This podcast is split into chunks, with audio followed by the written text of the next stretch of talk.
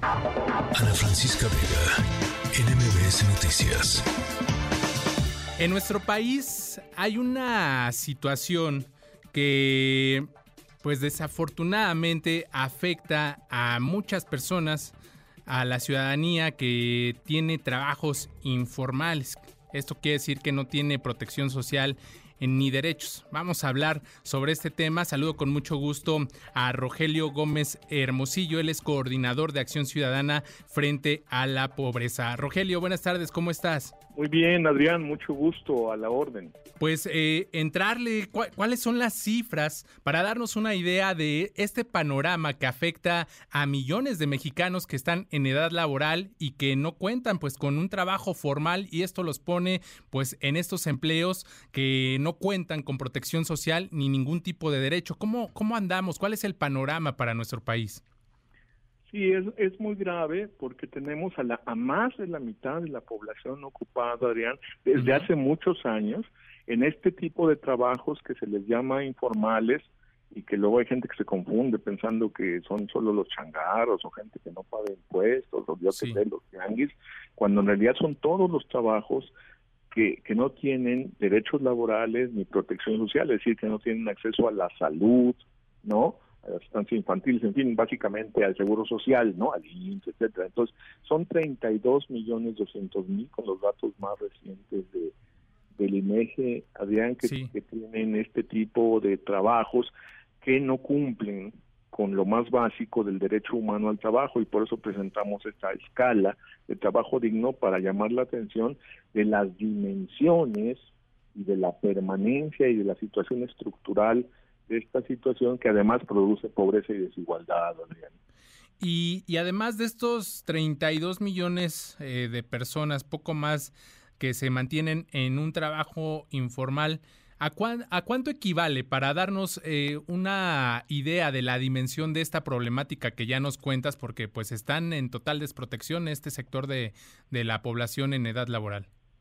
Sí, no, es, es el, en este momento es el 55%, más de la mitad, este y ahí ha fluctuado eh, desde desde que tenemos datos comparables, porque iba así desde 2005, pero no, pues, lo que pasa es que desde 2005 tenemos datos comparables, es muy probable que venga de antes, tenemos un modelo de seguro social y laboral que excluye, que ha excluido desde siempre a más de la mitad de la población que eh, pues en este momento, como te decía, afecta a 32 millones 200 mil que teniendo trabajo no tienen las condiciones mínimas de protección social, básicamente el acceso a la salud, ¿no? A las estancias infantiles o a que si se enferman por recibir un ingreso, ¿no? El ingreso por incapacidad o incluso no por enfermedad, las mujeres, ¿no? En su etapa de maternidad, si, si no tienen trabajo formal, pues bye, chao, ¿no? O bueno, siguen trabajando, yo no sé, o sea, este, es, es muy grave esta, esta situación de más de la mitad de la población, en este momento 55%,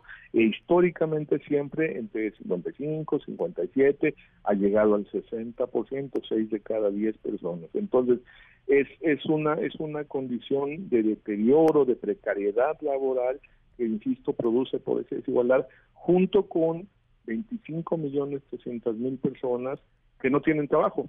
A veces se piensa que el desempleo en México es muy bajo, ¿no? Se dice 2, 3%, cuando esa es la tasa de desocupación, pero hay un desempleo oculto de gente totalmente disponible, ¿no? Es que, que sumaría, digamos, ya junto con, con, con, las personas ocupadas, 7 millones de personas y otras 18 millones, en su gran, gran mayoría mujeres, puedo decir que todas las mujeres, 93% mujeres, que no están desempleadas, pero están pero necesitan trabajar, pueden trabajar, pero pero no salen a buscar trabajo y por eso no las cuentan en, la, en el desempleo, no, no, no están en esa situación, pues porque no salen a buscar, no pueden salir a buscar trabajo porque trabajan pero en su casa, sin remuneración. Entonces, ciertamente no es que todas se vayan a, o tengan que este, sumarse a la fuerza productiva y al trabajo remunerado, pero hoy es una situación impuesta que afecta a 18 millones de personas. Entonces, en total 25 millones de personas sin trabajo, 32 millones con trabajo sin derechos laborales, o sea, informales, y todavía ya en los trabajos formales y para no completar la escala del trabajo digno que presentamos, ya con trabajos formales pero sin salario suficiente para superar el umbral de pobreza, es decir, tienen trabajo formal, sí tienen protección social, ¿no? Sí, tienen el, el IMSS, digamos, los derechos a la salud, pero su salario no les permite superar el umbral de pobreza. O sea, trabajan, pero son pobres, lo cual es una gran contradicción. Son otras 8 millones 600 mil. Sí es un panorama muy desolador, porque si siguen en la escala hasta arriba, te un trabajo digno solo hay, o sea, que tengan seguro social, protección social y un salario mayor a 20 mil pesos mensuales, solo tenemos 5 millones de personas. O sea, a ver, vamos a hacer un, un cálculo rápidamente. 8 millones que pues básicamente ganan eh, pues para medio sobrevivir, ¿no? Que, que siguen en la pobreza, ¿no? Esta contradicción de que trabajo, pero pues medio vivo, ¿no? Medio sobrevivo, con este trabajo no me da para más. Son esos 8 millones más 25 millones, ya nos decías que no necesariamente estos 18 millones de personas, en su mayoría mujeres, ¿no? Que podrían estar trabajando, ¿no? Más, más 7 millones que están disponibles, ¿no? 25 y 8 son 33 millones de personas más los 32, ¿no? Que están en trabajos informales, más de 60 millones de personas en nuestro país en condiciones. ¿Qué, qué es lo que está pasando? Porque digo, eh, ¿qué, ¿qué, es lo que genera, qué es lo que propicia, pues este tipo, digámoslo así, de abuso, ¿no? Contra, contra un gran sector de la población, contra una mayoría de la población.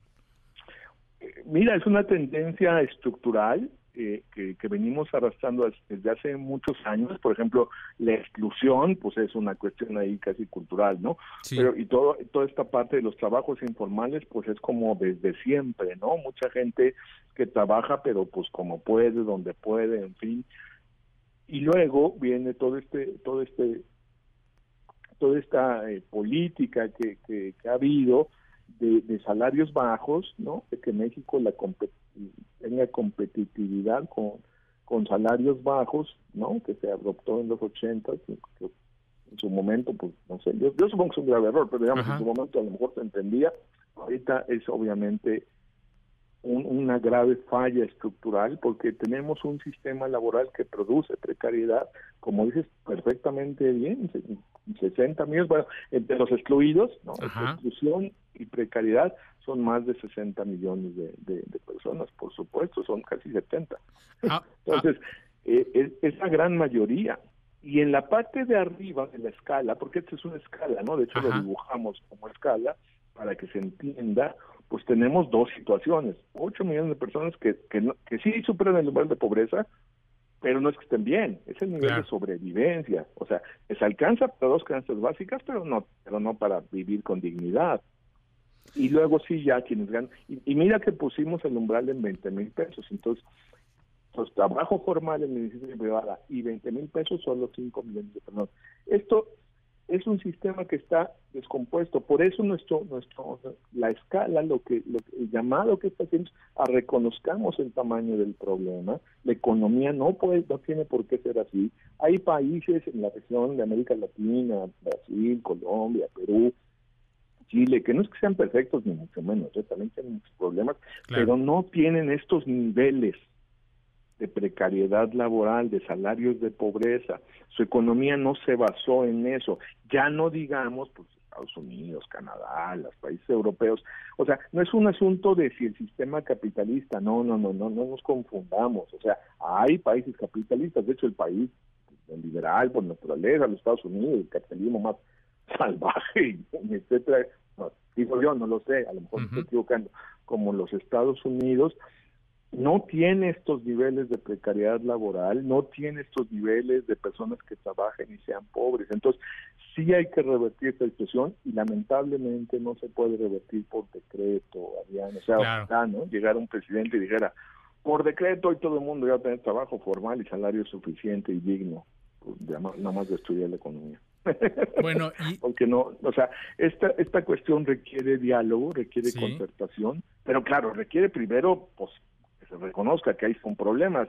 Si no reconocemos el tamaño del problema, pues mucho menos se va a poder enfrentar. Pero luego se va a requerir, no, no, no puede ser con medidas demagógicas, no puede ser con medidas autoritarias, porque en el tema laboral, en el mundo, la OIT es muy clara, la Organización Internacional del Trabajo, que es, es la organización de la ONU que ve estos temas, ¿no? Es clarísima que esto requiere diálogo social, es decir, la participación de las empresas, del sector privado, ¿no? Que es el que genera los empleos al fin y al cabo. O sea, y también, por supuesto, de las organizaciones de trabajadores, lamentablemente en nuestro país, pues el sindicalismo nunca ha sido muy representativo de los intereses de, las y los trabajadores, ¿no?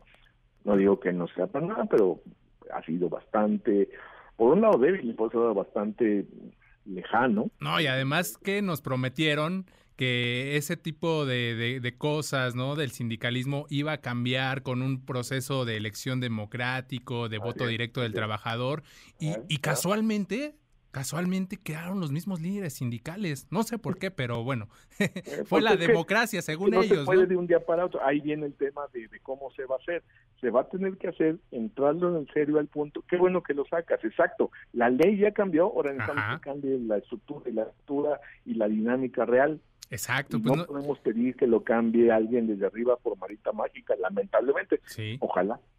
Ojalá fuera así. Sí, va a poder. Oye, Roge, estamos platicando con Rogelio Gómez, coordinador de Acción Ciudadana frente a la pobreza. Ya para cerrar esta charla bastante interesante y como dices, hay que reconocer la problemática, el tamaño, las dimensiones, que no es un problema menor, es un super problema de, de esto que nos comentas, de estos datos. Pero ¿cómo está distribuido el asunto? Estos eh, 5.1 millones de trabajadores formales que cuentan con salarios dignos se concentran en, algunas entidades del país. ¿Cómo, está esta, esta situación? ¿Qué, qué, es lo que ustedes han eh, pues eh, visto en este en esta distribución?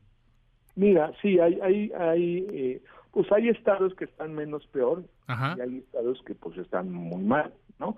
Yo no puedo decir que hay alguien que está mejor porque la verdad es que nadie está bien, entonces suena, ah, pues estamos mejor, nada más tenemos al 18%, no al Sí. No, no, no al 39, no, nadie está en el pero me entiendes, ¿no? No, pues ¿cómo crees? O sea, estos números tendrían que ser mínimos. Entonces, ciertamente, si lo vemos por el lado positivo, la Ciudad de México, el Estado de Nuevo León, ¿no? Eh, Baja California, etcétera, pues tienen un poco condiciones menos graves, un poco menos peores, y como era de esperar, pues Guerrero, ¿no? Oaxaca, Chiapas, por supuesto, pues tienen, tienen las condiciones más graves, mayor tasa de informalidad, mayor gente sin trabajo, mayor cantidad de gente sin trabajo. Pero al final está como atravesando todo el país, ¿no? Y uno se encuentra sorpresas como Durango y Sinaloa, que tienen indicadores muy negativos en salario, ¿no? O te encuentras pues, en el centro del país, Guanajuato, Michoacán, etcétera, o por supuesto eh, si pasas de los porcentajes a las cantidades, pues no puedes dejar de obviar que aunque la Ciudad de México tenga la tasa mejor, pues también hay más cantidad de gente sin trabajo o en trabajos informales, porque somos muchos millones, o el peor el Estado de México, ¿no? Que tiene el doble de trabajos informales que la Ciudad de México y el doble de personas sin trabajo que la Ciudad de México. Y entre los dos, pues aportan bastante. Entonces, es, es está en todo el país y, tiene una correlación muy clara con, con la pobreza y la desigualdad, que es lo que nosotros queremos enfatizar. Mira, va a venir la semana que entra los datos, de, esta semana, perdón, el miércoles los datos de INEGI y la semana que entra los datos de Coneval sobre pobreza, y entonces va a venir toda la discusión, ¿no? Y pasar por Y la, discusión y la negación de los datos, el, ¿no? El tema es el trabajo, es lo que queremos decir. El tema es el trabajo. Claro. Ya estaba mal, sigue mal, arreglemos el trabajo. Pues, pues vendrá, como dice Rogelio, la, la, discusión, pero también la negación y la presentación de otros datos. Bueno, pues ahí estaremos muy pendientes de lo que suceda alrededor de... Que se presenten los datos. A lo mejor ahora no se presentan otros. Hace dos años se, se minimizó, se, se, se, se, se negó. Sí. fue una de las primeras veces que se habló de los otros datos. Pero ahora como tiene que bajar, porque la medición anterior estaba a la cúspide de la pandemia. Obviamente estamos un poco mejor pero justo el tema es ese, el poco mejor no significa estar mejor, no, perdónenme, no. Pues estamos menos peor, ¿no? Más bien. Pero es demasiado grande el problema. Sí, claro.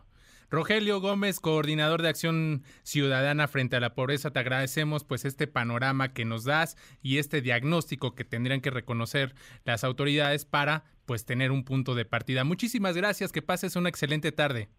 Igualmente, Adrián, y quien quiera ver la escala ahí en frente a la pobreza.mx está la nacional y la de las 32 entidades federativas. Gracias. Gracias, buena tarde.